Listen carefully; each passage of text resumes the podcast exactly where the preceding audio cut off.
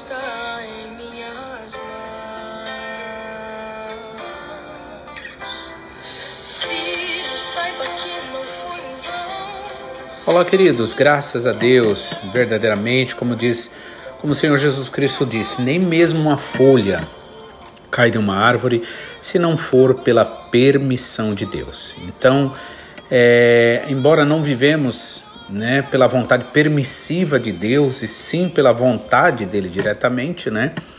Então é muito importante a gente saber com isso que Deus está no controle. Amém? Cada situação que acontecer, irmãos, Deus tem uma vitória para mim e para você. Então, fique em paz. O que te importa, na verdade, é você continuar adorando o Senhor, buscando o Senhor. No tempo certo, você entenderá cada situação. Amém? Então, agora eu gostaria de ler capítulo 1, né? É, dando continuidade no livro de Atos, quando fala sobre a escolha de Matias. E ontem a gente estava vendo como é importante a comunhão, porque na verdade, no versículo 13 né, e 14 que lemos, diz que chegaram, subiram ao aposento onde estavam hospedados e achavam-se ali presente Pedro, João, Tiago, André, Felipe, Tomé, Bartolomeu e Mateus, Tiago, filho de Alfeu, Simão, o Zelote, Judas, né, filho de Tiago, e todos eles se reuniam sempre em oração com as mulheres, incluindo Maria, a mãe de Jesus e seus irmãos. É, então a gente vê, né, o segredo da vitória: comunhão, oração, adoração ao Senhor. Amém? Então por isso, né, que a gente permaneça em Jerusalém como Jesus Cristo nos ordenou. Versículo é, 15 agora nos diz assim: Naqueles dias, Pedro levantou-se entre os irmãos, um grupo de cerca de 120 pessoas, e disse: Irmãos, era necessário que se cumprisse a Escritura que o Espírito Santo predisse pela boca de Davi a respeito de Judas, que serviu de guia aos que prenderam a Jesus. Ele foi contado como um dos nossos e teve participação neste ministério. Com a recompensa que recebeu pelo seu pecado, Judas comprou um campo e ali caiu de cabeça. Seu corpo partiu-se ao meio e as suas vísceras se derramaram. Todos em Jerusalém ficaram sabendo disso, de modo que, na língua deles, esse campo passou a chamar-se Aceudama, isto é, campo de sangue.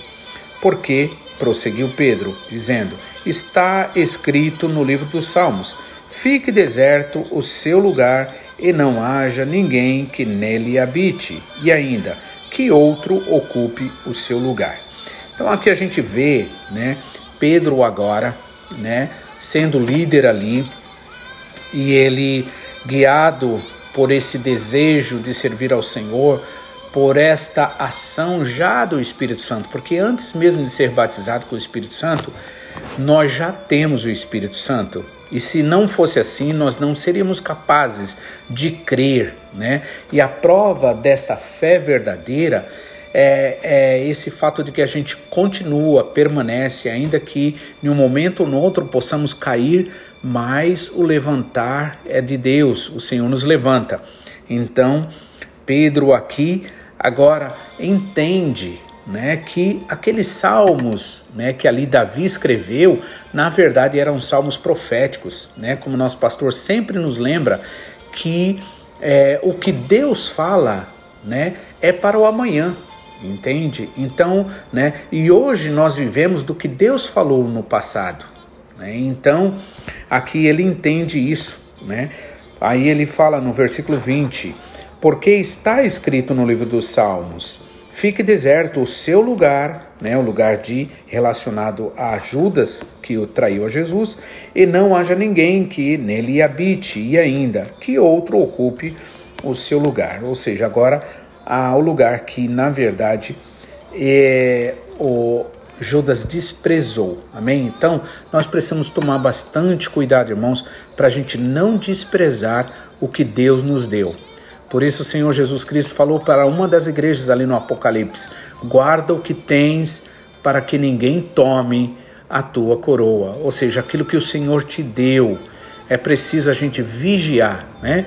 Porque tem um inimigo que, na verdade, usa toda e qualquer situação, e é por isso que é precisamos tomar cuidado, precisamos realmente nos encher da palavra de Deus, né? Ser guiado pelo Espírito Santo para a gente não cair na filosofia do inimigo, pois o inimigo é bom para isso. Ele sabe como articular as coisas. Então o que nós devemos fazer é o seguinte: o que eu estou pensando, o que eu pensei, está me levando à comunhão com Deus e com os irmãos? Os pensamentos que está passando na minha cabeça, as ideias, estão me levando a atos de adoração, atos de alegria, estão trazendo alegria para a minha vida, estão trazendo comunhão ou está trazendo separação?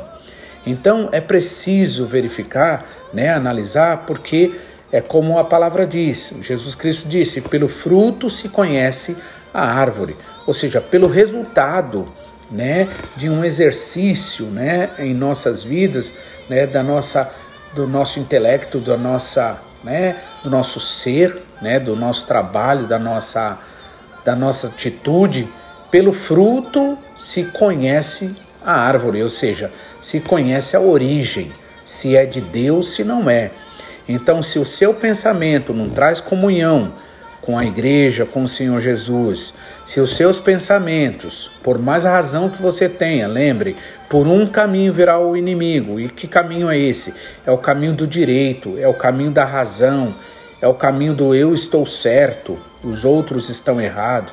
Realmente, talvez você esteja até certo dentro de uma situação, mas o erro está em nós desprezarmos a vontade do Senhor. Se Jesus Cristo sofreu por amor a nós e não abriu mão de nós, mesmo com todo sofrimento, por que nós faríamos isso?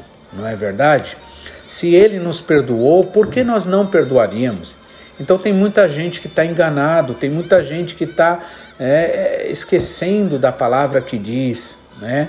É, não se engane, o que o homem plantar não vai colher coisa diferente, vai plantar aquilo que colheu. Então a melhor coisa é semear no espírito, né? E aquele que semeia na carne, da carne colhe corrupção, morte, destruição, mas aquele que semeia no espírito, do espírito colhe vida e vida com abundância, vida de verdade, disse o apóstolo Paulo. Então, aqui é, Pedro entendeu isso. Então, é o Espírito Santo que vai dar entendimento para você, para cada situação.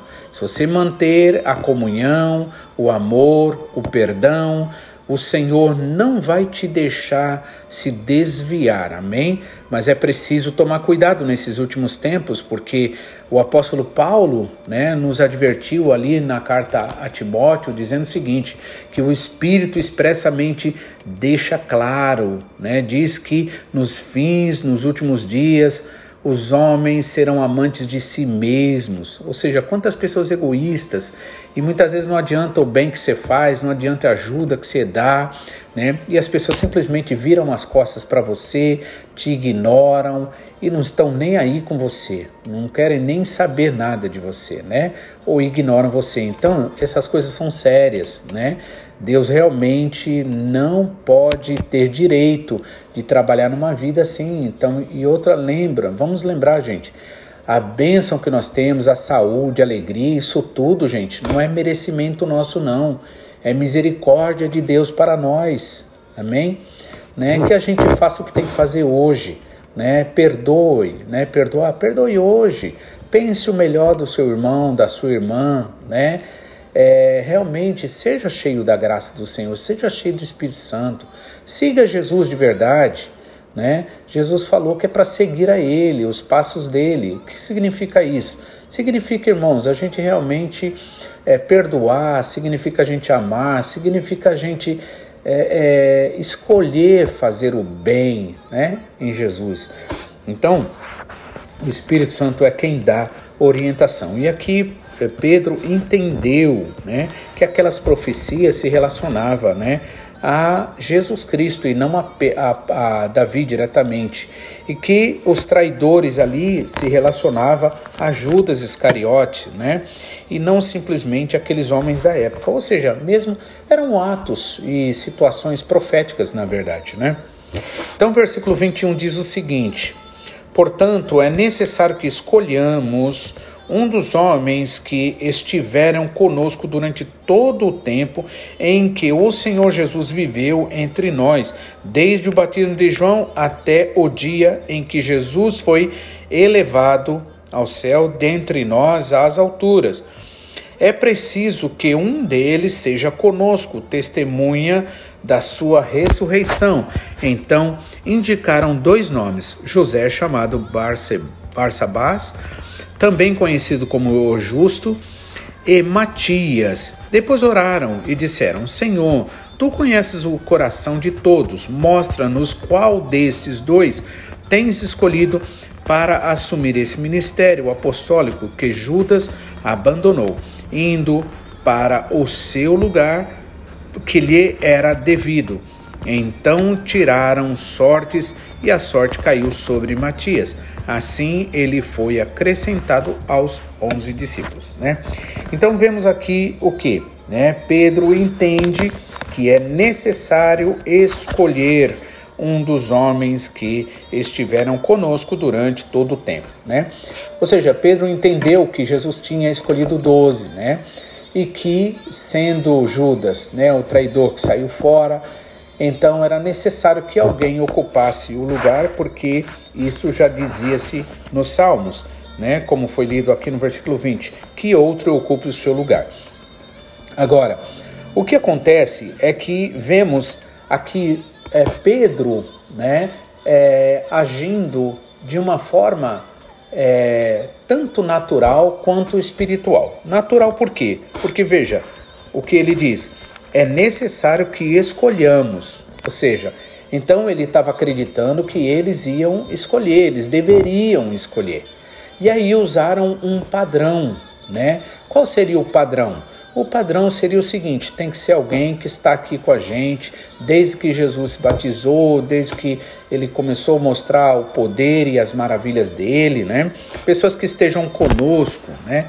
E aí, de todos aqueles né, que já passaram, inclusive, por exemplo, certa vez, né, 70 discípulos abandonaram Jesus, vocês lembram disso, né? Porque se escandalizaram quando Jesus disse: Olha, quem não come da minha carne, não bebe do meu sangue, não tem parte comigo. E eles, dentro de toda aquela cultura judaica, né, não entenderam. Claro que Jesus não estava falando de comer a carne nem beber o sangue naturalmente, mas eles não, não estavam entendendo, e aí se escandalizaram foram embora. Né? Por isso que Jesus também falou na parábola da semente que aquela primeira parte caiu aonde? Na beira do caminho, vieram as aves dos céus, né? Os, falando de vaidade, de pensamentos descompromissados, não enraizados, e aí levou embora. Então leva embora, o inimigo vai e leva embora. Né? Por quê? Porque a pessoa entende naturalmente, a pessoa não está com o coração totalmente voltado para o Senhor. A pessoa, na verdade, vem para a igreja ou faz isso ou faz aquilo porque está querendo, vamos dizer, um lugarzinho no sol. Né? A pessoa está querendo alguma coisa é, é, para si, não está adorando ao Senhor em espírito e em verdade. Né? A pessoa está buscando interesses próprios.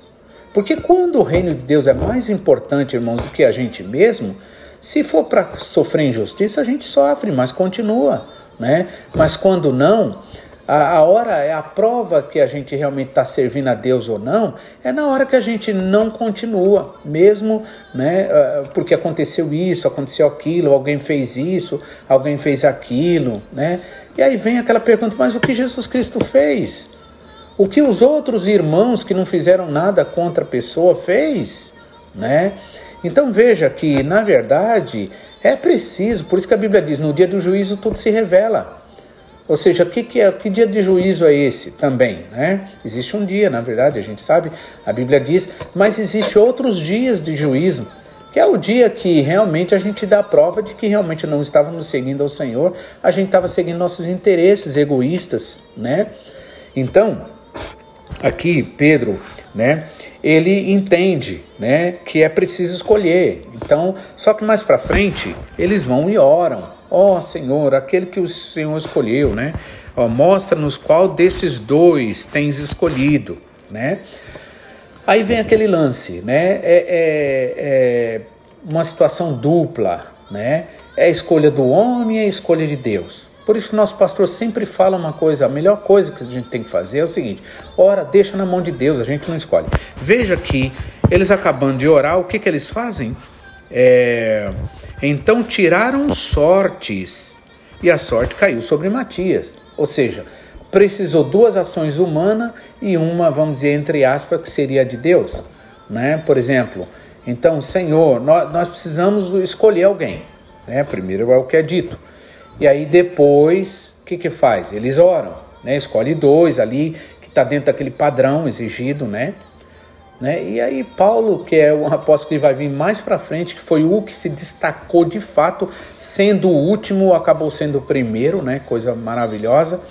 Então a gente vê e entende que, na verdade, a pessoa escolhida por Deus de fato foi o apóstolo Paulo, né? Tanto é que o nome de Matias aqui depois nem aparece mais, quer dizer, até aparece em histórias é, à parte, né? No entanto, em escritos mais é, apócrifos, é, entre outros, mas não aparece né, dentro da própria palavra. Deus usa então o apóstolo Paulo né, de forma tremenda. Então, é, e aí depois deles orarem, o que, que eles fazem? Lançam sorte, né? É meio carne, meio espírito, né? Entende? Mas lembrem, Pedro ainda não tinha sido né, cheio do Espírito Santo, não tinha sido batizado. Por isso a importância, irmãos, da gente ser cheio do Espírito Santo, da gente estar na comunhão, né, ficar na comunhão. Caso contrário, a gente vai ficar meio carne e meio espírito. Então, uma hora a gente fala na carne, outra hora fala no espírito, né?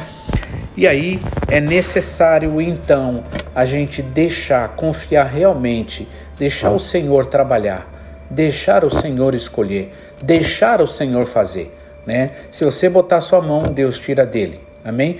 Deus não divide a glória dele com ninguém. Então que Deus abençoe, que o Espírito Santo possa falar mais alto aí no seu coração e você realmente possa ser guiado naquilo que você precisa.